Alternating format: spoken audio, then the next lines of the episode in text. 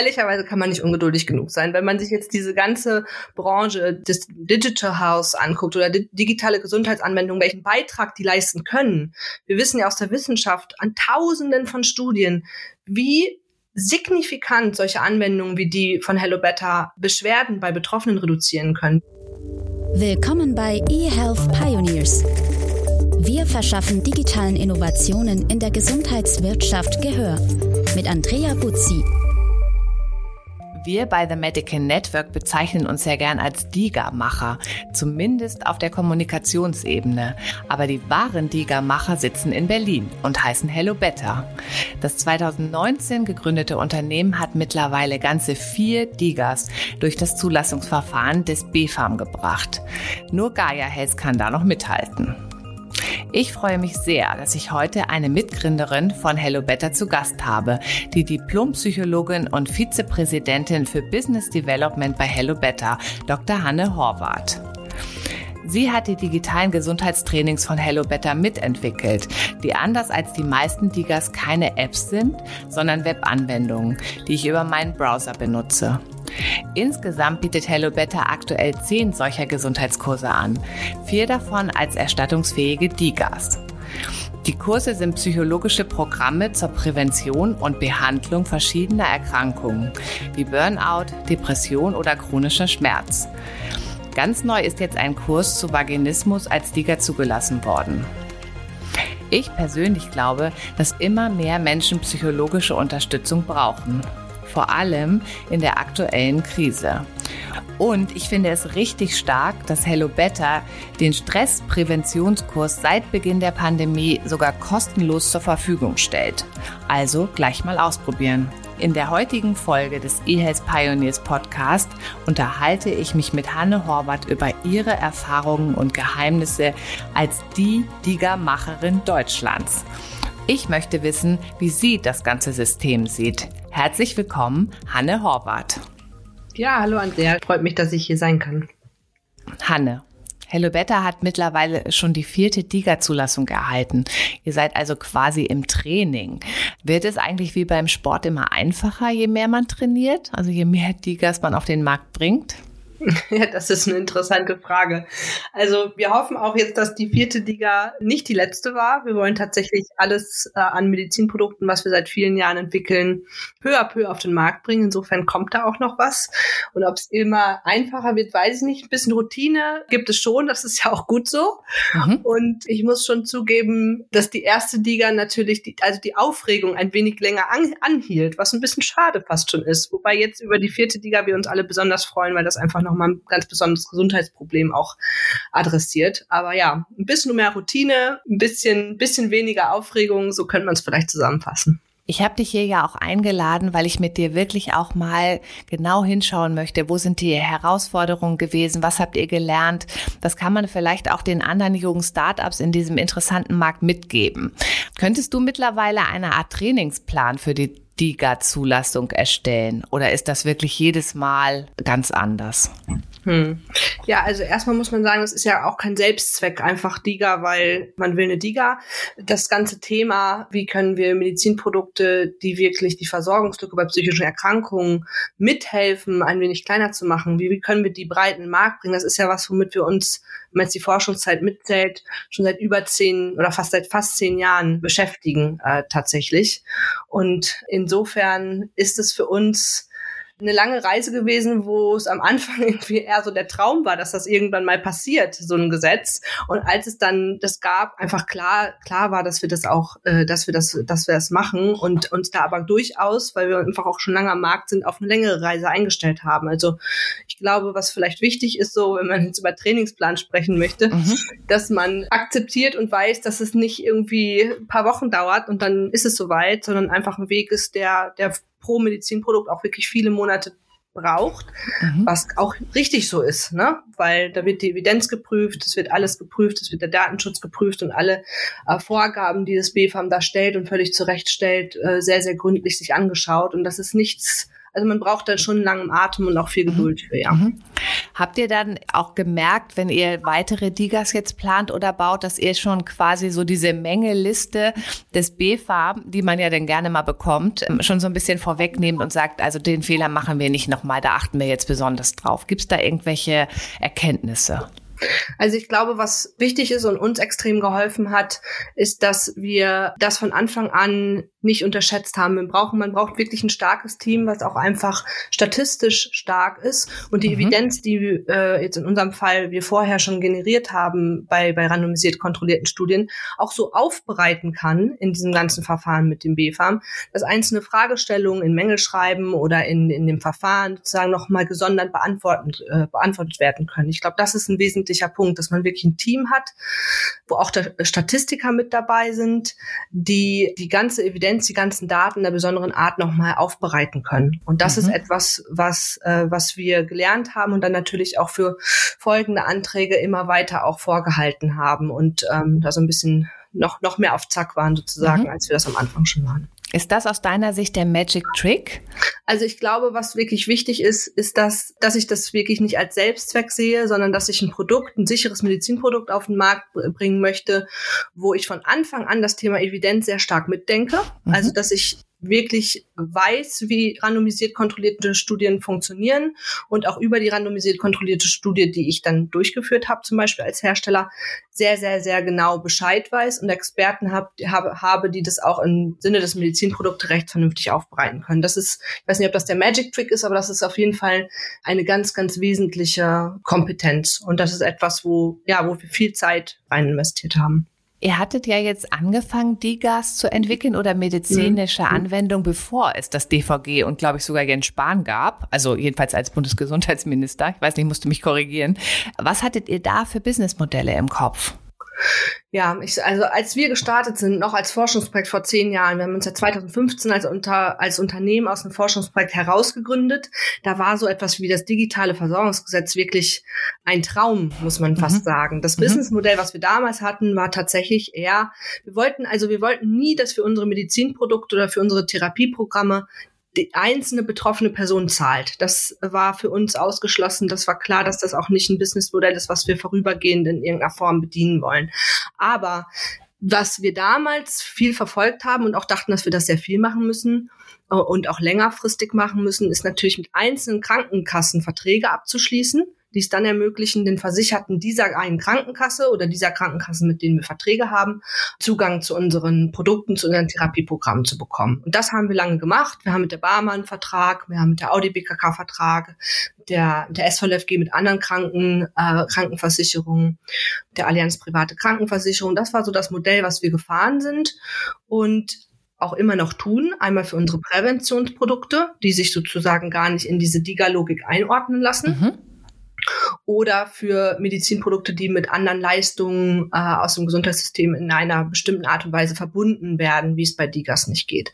Also für uns sind Krankenkassen weiterhin wichtige Partner. Nicht nur, weil sie einfach nur die, die, die sind, die zahlen, sondern mhm. auch die sind, die für ihre Versicherten ja andere Gesundheitsleistungen in, in, logische, in logischen Zusammenhang bringen können auch. Du hast ja gerade eure weiteren Online-Gesundheitstrainings schon erwähnt, die dann über Selektivverträge mit einzelnen Krankenkassen finanziert werden.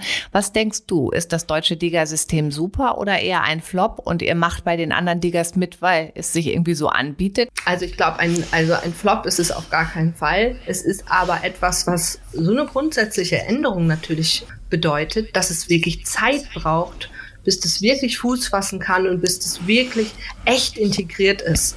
Und ich glaube, das gab es in der Geschichte oder auch in den, in den in regulativen Zusammenhängen wahrscheinlich schon ganz, ganz oft, wenn irgendwas neu war mhm. oder irgendein Prozess zum Beispiel mit dem BFAM neu war, dass das lange gebraucht hat, bis das wirklich jede Ärztin, jeder Arzt auch kennt. In, in unserem Fall ja jetzt auch der Psychotherapeut. Und ich mache mir da wenig vor, dass das jetzt irgendwie mit, dem Fingerschnips plötzlich erledigt ist und alle wissen, was Digas sind und verschreiben die auch gerne und wissen genau, für wen sie sie wann verschreiben müssen. Wir haben da ganz, ganz viel an Aufklärungsarbeit zu tun, äh, alle Diga-Hersteller und wir natürlich auch. Und das nehmen wir sehr ernst. Ich glaube, das ist einfach, braucht eine Weile, äh, bis es sich zeigt, was für ein Erfolg das wirklich sein kann. Aber ein Flop ist es, ist es, denke ich, auf keinen Fall, nein. Es wird ja auch immerhin jetzt von Frankreich imitiert mhm. und äh, hoffentlich auch europaweit eingeführt, die sogenannten Anwendungen auf Rezept. Noch eine Frage zu meinem Eingangszitat. Da, wurde das DIGA-System auch einfach so ein bisschen überhastet eingeführt? Hätte man da ein bisschen sensibler sein müssen? Es wird ja auch im Wording so von diesem Fast Track mhm. gesprochen. Mhm. Da kann ich mir auch vorstellen, wenn ich beobachte ja sehr genau die Kommunikationslage zu dem ganzen Thema. Und es gibt ja keinen Tag, an dem nicht irgendeine Fachgruppe, ein Verband oder eine Interessensgruppe ihre Bedenken anmeldet. Und die einen sagen, die Adaption ist enorm, die anderen sagen, nein, wir wollen das doch wenigstens mal ausprobieren. Das geht hier alles viel zu schnell. Man muss sich da so ein bisschen erst mit beschäftigen, mehr Transparenz, mehr Education.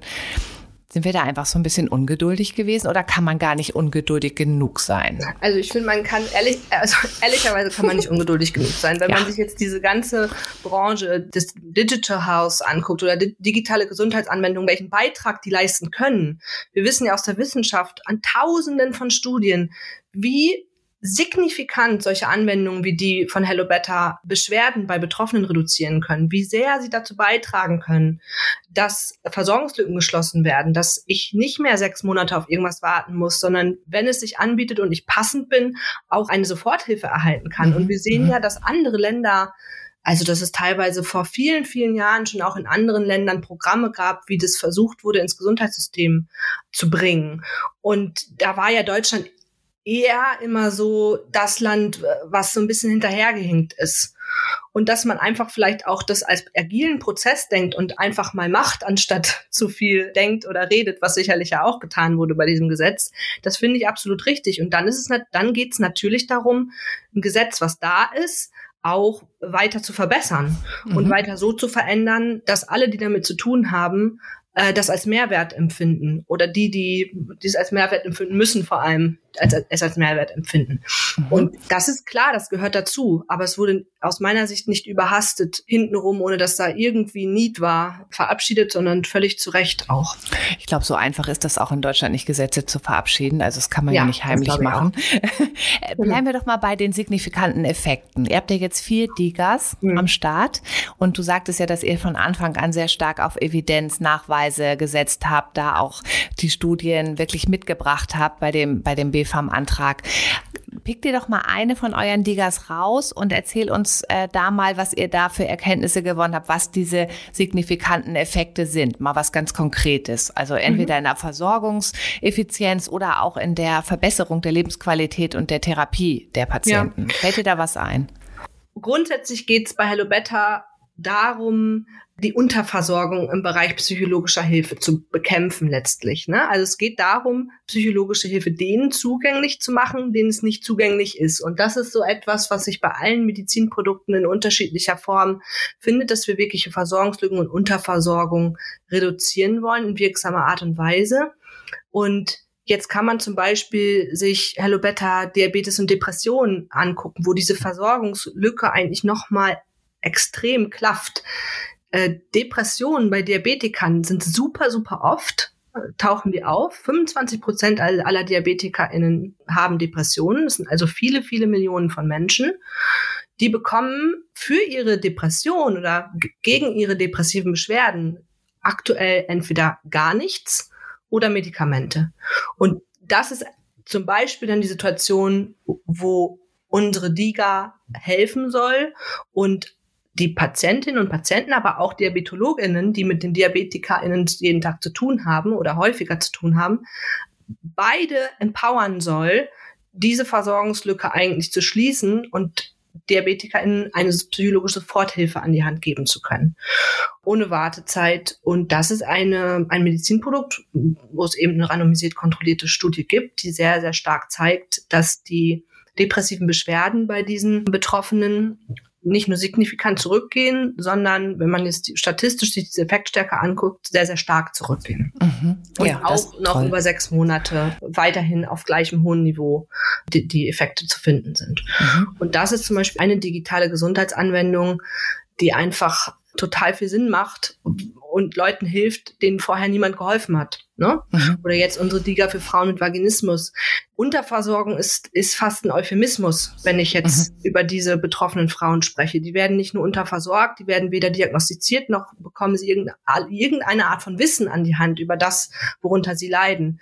Und da macht eine digitale Gesundheitsanwendung einfach super, super, super viel Sinn und wird auch von den Psychotherapeuten und Psychotherapeuten sehr, sehr stark begrüßt. Mhm. Sehr schön. Ich glaube, da hat man dann auch ähm, gleich eine Vorstellung davon, dass es nicht nur um die, das Patientenwohl geht, was ja eigentlich immer im Vordergrund stehen sollte, sondern natürlich auch bei chronisch Kranken wie Diabetes-Patientinnen ganz wichtig ist, dass sie eben auch langfristig eine gute Versorgung bekommen und dass das natürlich auch dann von den Krankenkassen wahrscheinlich begrüßt wird, dass es da auch Versorgungseffizienzen gibt und vielleicht auch kostengünstigere Therapien. Ja, also ich glaube, selbst mhm. wenn es für jeden depressiven Diabetiker einen Psychotherapeuten gäbe, dann gäbe es immer noch einen signifikanten Anteil äh, derer, die nicht in dieser Psychotherapie landen äh, mhm. würden. Zum Beispiel, weil sie sich das nicht, weil sie das nicht wollen oder weil sie über den Diabetologen einen schlechten Zugang dann dazu haben oder oder oder. Also ich glaube, digitale Gesundheitsanwendung und ambulante psychotherapeutische mhm. Hilfe ergänzt sich und kämpft auch auf der gleichen Seite. Ja, also mhm. wir sind nie angetreten, Psychotherapie zu ersetzen und dieses Entweder-Oder geht mir wirklich sehr auf den Keks, muss ich sagen, weil das immer wieder kommt und ähm, auch obwohl ich habe das Gefühl, das ist schon ein bisschen weniger geworden. Ja, also bisschen, diese, aber es ist immer noch sehr sehr stark vertreten. Das war, war tatsächlich, gebe ich dir recht, in den Anfängen der Apps ähm, war es immer die Frage, mögen euch die Ärzte oder ja. mögen sie euch nicht? Aber ich, das stelle ich schon gar nicht mehr, weil ich glaube, das hat sich schon durchgesetzt, dass es wirklich auch eine komplementäre Versorgung ist oder Blended Care, wie das auch in manchen Bereichen heißt. Ich glaube, es geht wirklich eher um Gewohnheiten, die sich langsam ändern und Informationen, die zu Recht stärker Zugang finden müssen zu den mhm. BehandlerInnen, also den mhm. PsychotherapeutInnen und den Ärztinnen. Und das ist völlig klar. Aber die meisten, auch PsychotherapeutInnen, mit denen ich spreche, äh, begrüßen die Therapieprogramme, die, die es von uns gibt, sehr. Mhm. Gehen wir mal noch so ein bisschen in Richtung Geld verdienen, weil ihr seid ja nun auch ein Unternehmen ähm, und wie habt ihr zu Anfang äh, eure Angebote finanziert? Also als es vielleicht auch noch gar keine Selektivverträge mit einzelnen Krankenkassen gab. Mhm. Habt ihr da schon Investoren gehabt? Ja, also wir sind, als wir 2015 gestartet sind, sind wir erstmal ein paar Jahre tatsächlich organisch gewachsen, mhm. ohne externe. Ähm, das heißt, ähm, ihr habt euer Geld da reingesteckt und habt euch wahrscheinlich wenig Unternehmerlohn gezahlt, oder? Ja, also wir waren nicht so mhm. viele Leute. Wir sind, haben mhm. tatsächlich uns da schon von Umsätzen äh, finanziert, die wir zum Beispiel äh, gewonnen haben aus der Ausschreibung, die wir mit der Barmer, also die bei, bei der Barmer gewonnen haben. Und davor hatten wir natürlich die, die tolle Situation, dass wir schon auch, also dass die Ausgründung aus der Universität schon auch gefördert wurde durch die Universität. Ne? Also wir waren da in einem Ausgründungs- oder unternehmerfreundlichen Umfeld. Äh, bei Sag nochmal, ähm, wo das genau war. In der Leuphana Universität mhm. in, ah, ja. in Lüneburg. Da war dieses europäische Forschungsprojekt angesiedelt und die Leuphana Uni hat äh, sich sehr bemüht, eben dort, wo es Sinn gemacht hat, auch Ausgründungen zu fördern und hat uns am Anfang für, für ein Jahr auch konkret durch so ein Gründungsstipendium unterstützt, also zwei Mitarbeiterinnen unterstützt. Und das ging dann aber relativ schnell in die Phase über, wo wir uns dann auch durch Umsätze finanziert haben. Aber also dieser Uni-Kontext hat uns für die initiale Gründung äh, und das, das initiale Fußfassen tatsächlich schon geholfen. Und dann kamen mehr Krankenkassenverträge dazu. Das Team wurde größer. Dann waren wir auf so um die 10, 15 Leute gewachsen und haben dann aber irgendwann erkannt, dass eine bestimmte Dynamik in diesem Markt äh, kommt und Investitionen notwendig sind, auch mit Blick auf das digitale Versorgungsgesetz, die dies nötig machen und auch sinnvoll machen, dann eine Seed-Runde äh, eine mhm. Seed abzuschließen, eine Finanzierungsrunde abzuschließen 2019, 2020 und jetzt auch letztes Jahr die, ähm, die Series A. Genau. Mhm. Das ist ein sehr gutes Stichwort. Ich beschäftige mich gerade auch so ein bisschen mit Investitionsbereitschaft in E-Health-Unternehmen, also europaweit und auch in Deutschland. Hast du das Gefühl, dass durch das DVG beziehungsweise die, das DIGA-Modell, also das ist ja quasi so eine Art Businessmodell, was dann jeder DIGA zugrunde liegt, ähm, einfacher geworden ist, Investoren für E-Health-Anwendungen zu gewinnen? Das, das ist ein bisschen schwer zu beantworten, weil es insgesamt schon so ist, dass ich dieses ganze Diga-Modell auch einem Investor erstmal vernünftig erklären muss. Ne? Also das ist gar nicht so einfach. Ähm, wo fangt ihr da an? Was ist so, was ist so eine Frage, wo du sagst, oh echt jetzt muss ich dem das noch erklären? Das ist schwer. Also so das Grundprinzip ist natürlich einfach zu erklären, aber mhm. äh, was die Risiken sind und wie vorhersagbar es ist, zum Beispiel, ob etwas ein Diga wird und dann auch, ob die Diga Fuß fasst, ähm, das ist das ist einfach nicht so, so einfach. Und das, ich beobachte schon, dass es schwierig ist, wenn man keine Diga hat, dann bestimmte Businessmodelle zu rechtfertigen und gleichzeitig, beziehungsweise was heißt gleichzeitig, das ist, dass durch das ganze Diga-System der Blick auf andere Businessmodelle vielleicht auch so ein bisschen ähm, schwieriger, ähm, schwieriger wird. Ich, es ist ja, Diga ist ja nicht unbedingt alles. Ne? Ich kann ja auch als Digital Health Unternehmen fernab von Digas vielleicht erfolgreich sein. Gibt es ähm, so einen besonderen Moment oder gab es den, wo du gesagt hast, damit haben wir die Investoren überzeugt? Also ich, wir haben die Investoren bei uns, die Entscheidung zum, zum Investieren ist äh, auf deren Seite ja vor, vor, vor, vor bestimmten Liga-Zulassungen passiert. Und das, was die überzeugt mhm. hat, ist vor allem unsere sehr solide Evidenz, die randomisiert kontrollierten Studien, die es zu unseren Produkten gibt und die, ähm, die hohe Wirksamkeit unserer Produkte und das Team. Wir haben bei uns in der, im ganzen Unternehmen einfach unheimlich viele sehr, sehr talentierte äh, Leute. Das ist das, was mich am meisten stolz macht, bei Hello Better zu arbeiten. Wir haben ein tolles Management-Team, aber auch einfach tolle einzelne Teams. Ähm, ähm, keine Ahnung, das ist, das ist eine sehr, sehr große Freude und das beobachte ich tatsächlich selten, auch bei anderen Digital Health Unternehmen, diese, dieses Reichtum an, an eigentlich Talent und, und super, super Leuten, die wir bei uns haben. Und das ist eigentlich etwas, was tatsächlich auch sehr wichtig war in der Überzeugung der Investoren. Okay. Ich habe noch Zahlen auch parat, wie viel Venture Capital insgesamt in eHealth geflossen ist. Und zwar habe ich gelesen, dass 2021 900 Millionen Euro in eHealth und Startups investiert worden sind. Und das ist so viel wie die zehn Jahre davor insgesamt, also von 2010 bis 2020. Mhm. Hast du auch das Gefühl, dass da jetzt so richtig Druck auf den Kessel kommt? Ja, also es ist natürlich ein riesen, es ist ein riesen Wachstumsfeld, digitale Gesundheit insgesamt. Es gibt noch große Unterschiede zwischen Europa und Amerika. Also wenn man jetzt ein Startup in Amerika ist, dann ist man noch in einer ganz anderen Situation und da fließen auch andere Summen als teilweise in Europa oder Deutschland. Da gibt es große Unterschiede. Aber insgesamt ist es auch mein Eindruck, dass da immer, immer, immer mehr, mehr Geld fließt, weil auch die Chancen von digitalen Gesundheitsanwendungen einfach immer mehr gesehen werden und es, wie das digitale Gesundheitsgesetz eben auch, Möglichkeiten gibt, dass, dass sowas endlich mal stattfindet. Mhm. Mhm. Ja. Ist das denn ein, ein Marathon, ein Long Run, mit als Investor in so ein E-Health-Startup einzutreten? Weil, also man kennt natürlich so diese ganzen Tech-Fundings, da geht's ja um Growth Hacking, heißt das ja so schön gerade.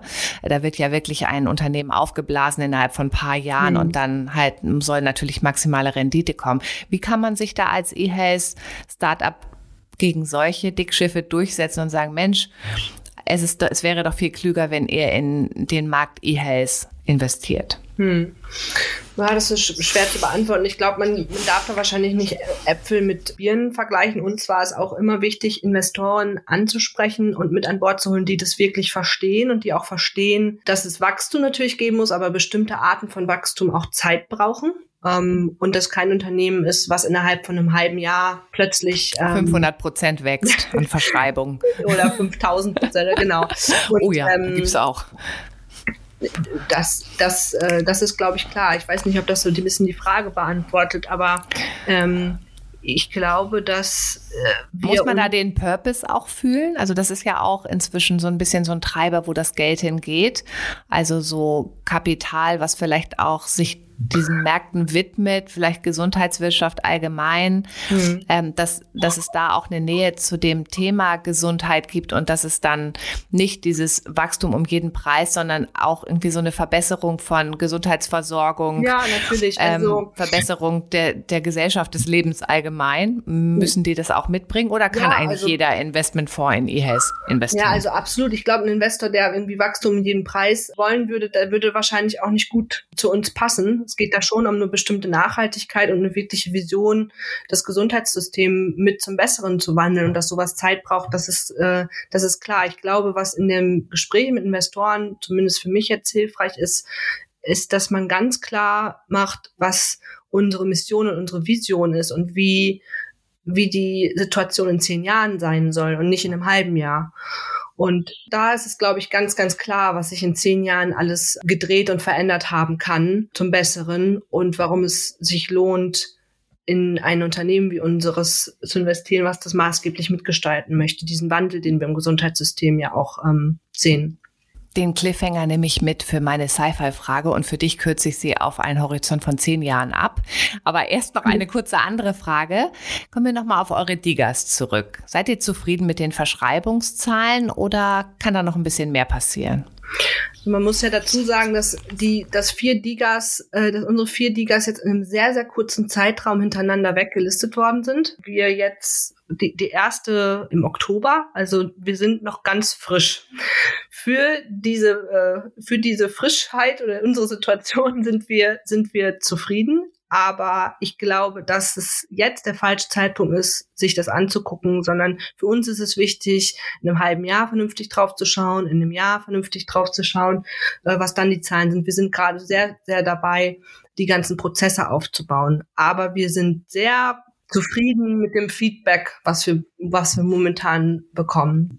Habt ihr denn Erkenntnisse, wie es zu den Verschreibungen kommt grundsätzlich? Mhm. Ist es eher der Patient, ne, der so diesen Magic Pull Moment bei seinem Arzt macht und sagt, kennst du das eigentlich? Kannst du mir das verschreiben? Oder kennen Sie das eigentlich? Oder ist es doch tatsächlich die Aufklärung der Ärzte und das Enablen der Ärzte und Ärztinnen, dass sie in der Lage sind, Digas zu verstehen, sie mhm. auszuprobieren und auch zu wissen, wie man sie verschreiben kann. Also diese Mechanik auch einfach einmal so verstehen und lernen. Welche Seite würdest du höher gewichten? Tja, das ist eine schwierige Frage. Ich glaube, für den langfristigen Erfolg solcher digitalen Therapieprogramme sind, ist beides wichtig. Es ist wichtig, dass die Patientinnen verstehen, was das ist und was der Mehrwert ist und wie wirksam das sein kann und was es ihnen wo bringt. Und es ist wichtig, dass die BehandlerInnen das verstehen. Diese Frage nach Push und Pull kommt, ist bei uns momentan sehr unterschiedlich, je nachdem, welche Diga man anguckt. Mhm, mhm es gibt mhm. bestimmte ähm, Indikationsbereiche, da ist es für uns nochmal, also besonders zentral auch zuallererst die Behandlerinnen abzuholen. Zum Beispiel beim Thema chronischem Schmerz, weil das Chroniker einfach ohnehin wirklich viel bei ihren Ärztinnen und Ärzten sind, auch ganze Behandlungsprogramme haben und da, wenn ich da äh, eine, Ärzt, eine Ärztin das nicht erklären kann, welchen Mehrwert ein Diga hat, dann äh, wird es schwierig, glaube ich. Und dann gibt es andere Themen, mhm, da kommt momentan noch, auch bei anderen Digas, glaube ich, viel, viel über den Patienten, weil ich die natürlich auch gut erreicht bekomme und aufgeklärt bekomme. Ich brauche unbedingt beides. Und bei BehandlerInnen sind wir eben viel daran, gar nicht jetzt klassisch Sales zu machen oder Werbung oder wie auch immer man es nennen will, sondern Informationen. Vertrieb?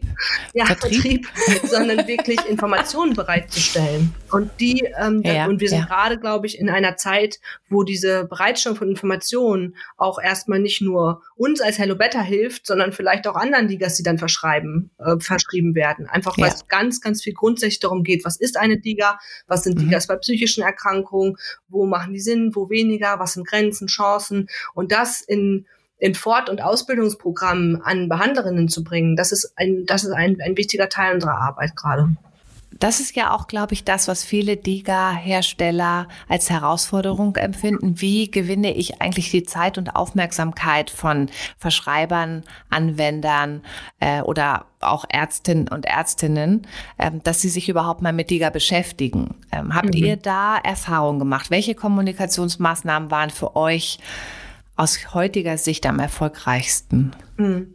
Ja, also wie gesagt, wir fangen ja auch erst, wir fangen erst, erst an. Ne? Was für uns wichtig sein wird, ist in bestimmten Fortbildungsveranstaltungen stattzufinden. Wir haben da tatsächlich auch viel zu erzählen, weil wir einfach mit unserer wissenschaftlichen DNA auch seit vielen, vielen Jahren ganz viel Forschung betreiben im, im Bereich digitale Gesundheitsanwendung bei psychischen Erkrankungen.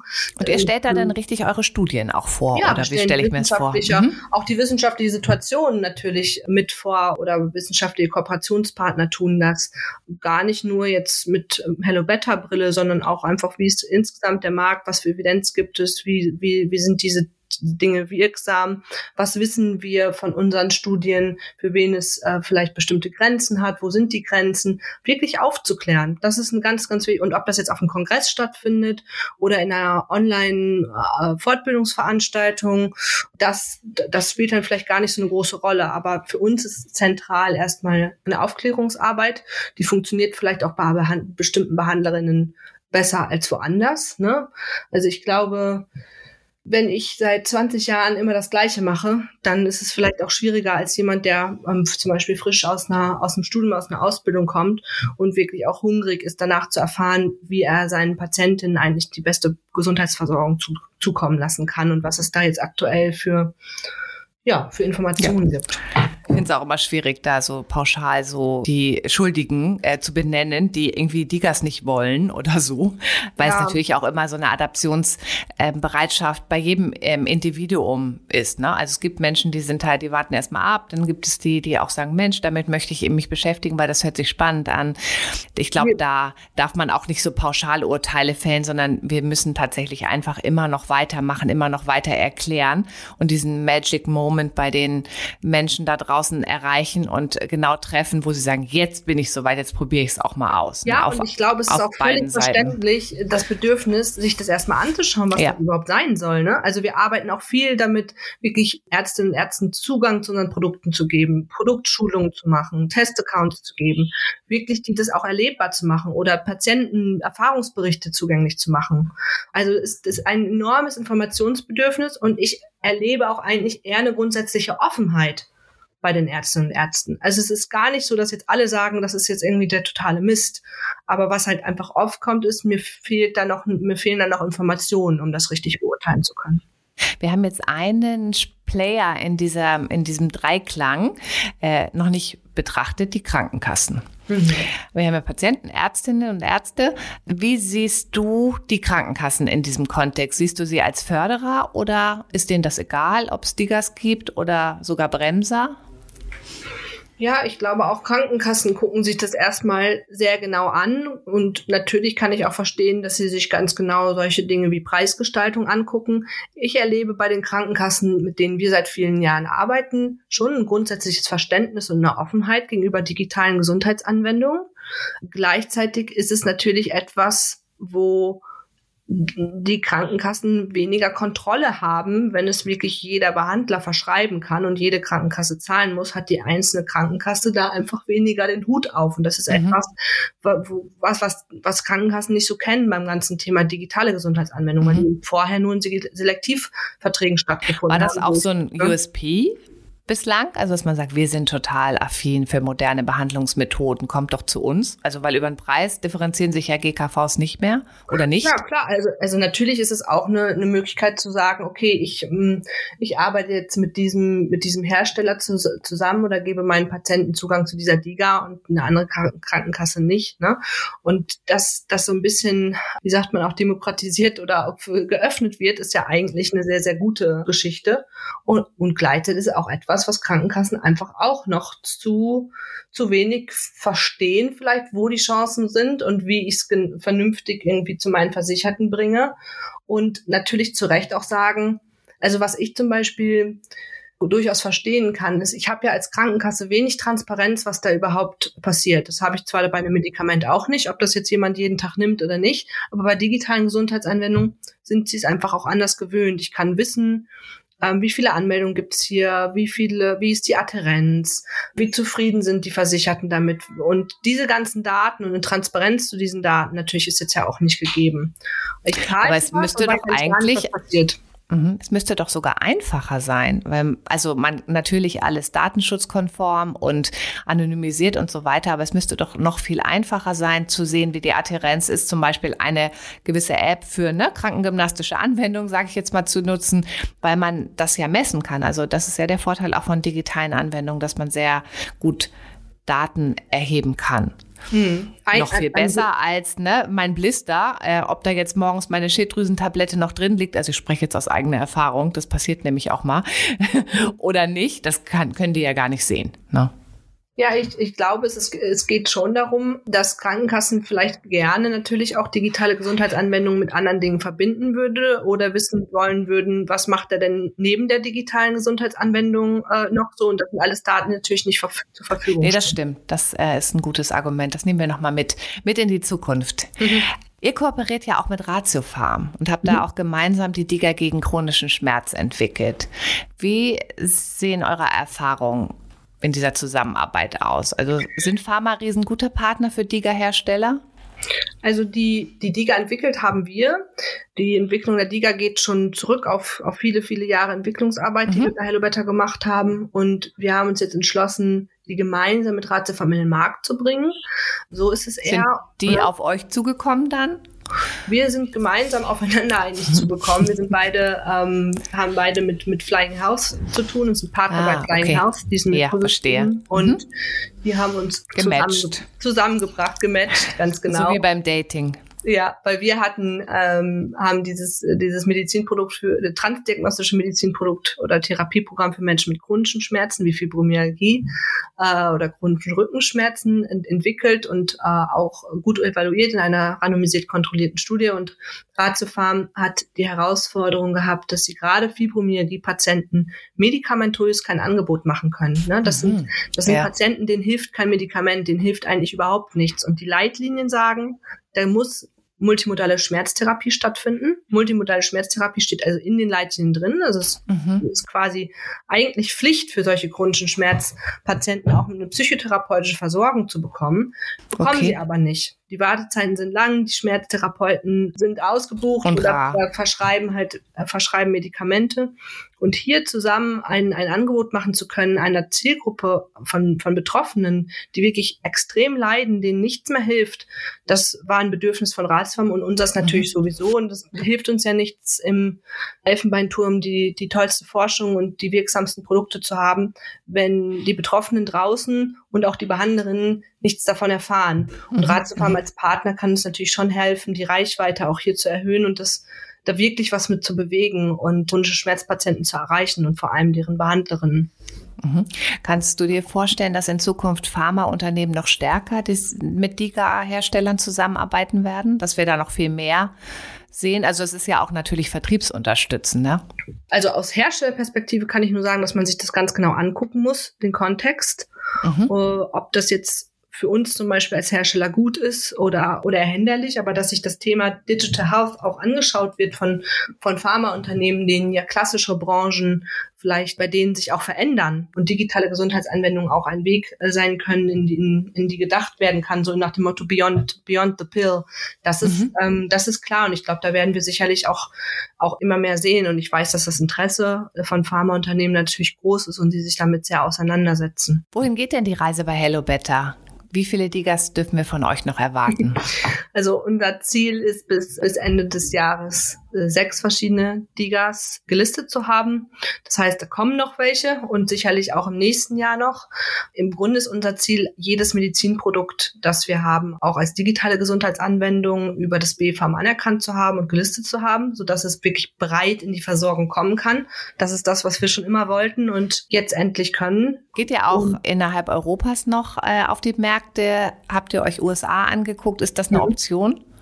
Wir schauen uns die USA sehr genau an, vor allem in bestimmten Kontexten. Ich glaube, da mit unserem ganzen Portfolio äh, groß zu launchen, dafür bräuchte man dann noch ein paar Hunderte von Millionen Euro mehr. Aber wir gucken uns die USA als Markt an, weil der unheimlich spannend ist äh, logischerweise unheimlich groß und auch im Bereich digitaler Gesundheit da viel geht, aber natürlich, was solche Gesetzlichkeiten immer noch sehr hinterherhinkt, zum Beispiel nach Deutschland. Wer hätte das gedacht, dass man das so mal sagen kann? Aber wir gucken uns das genau an. Wir gucken aber jetzt natürlich sehr stark nach Frankreich und in andere europäische Länder, in denen dieses digitale Versorgungsgesetz so oder so ähnlich kommen wird. Das ist für uns ein sehr, sehr logischer nächster Schritt. Ja. Dann sind wir jetzt auch schon am Ende dieses mhm. Podcasts, den ich traditionell schließe mit einer Frage in die Zukunft. Und jetzt unsere Sci-Fi-Frage. Wenn du dich mindestens 20 Jahre in die Zukunft beamst und alle technischen Restriktionen missachtest, welche medizinische Innovation siehst du oder wünschst du dir ganz persönlich? Oh, da sehe ich eine Welt, in der jemand, der von, von psychischen Beschwerden betroffen ist, nicht mehr warten muss, um da Hilfe zu bekommen. Und eine Welt, in der Behandlerinnen, ambulante Versorgungsangebote und digitale Versorgungsangebote nicht nebeneinander stehen, sondern sehr, sehr eng verzahnt sind. Ich sehe eine Welt, in der wirklich echte echtes Step Care ge gelebt wird, wo ich für bestimmte Beschwerden zum Beispiel erstmal digital starte, äh, dann es in bestimmte Face-to-Face-Maßnahmen vielleicht eskalieren kann und andersrum, je nachdem, was die, was die Beschwerden sind. Also Step Care, eine logische, aufeinander aufbauende Gesundheitsversorgung, das ist, das ist das, was ich mir vorstelle. Und in der haben digitale Gesundheitsanwendungen einen ganz, ganz großen Platz. Und das ist auch richtig so. Und da wollen wir natürlich sehr stark mitarbeiten dran bei Hello Better. Wunderbar, das sind doch ganz gute Ausblicke in die Zukunft.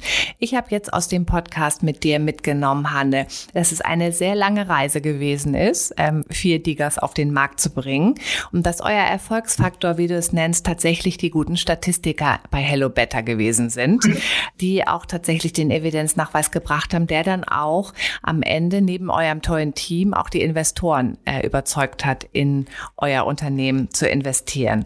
Und deswegen gibst du den Tipp, eine sehr solide Evidenz mitzubringen und auch bei dem Team sehr sorgfältig zu sein, damit man auch als Liga-Hersteller wirtschaftlich erfolgreich sein kann. Du sagst, es gibt durchaus auch gewinnbringende Kooperationen mit Pharmaunternehmen und dass wir jetzt die Aufgabe haben, das enorme Informationsbedürfnis da draußen bei allen zu bedienen und zwar bei den Ärzten und Ärztinnen, Patienten und Patientinnen und auch bei denen, die es bezahlen, den Versicherungen. Ganz herzlichen Dank, Hanne Horvath. Vielen Dank für die Einladung. Übrigens, dieser Podcast ist eine Produktion von The Medical Network. Wir verschaffen digitalen Innovationen in der Gesundheitswirtschaft Gehör. Willst du das auch? Dann freuen wir uns über Likes, Shares und eine Bewertung bei iTunes. Noch mehr spannende Folgen findest du auf unserer Website www.themedicalnetwork.de.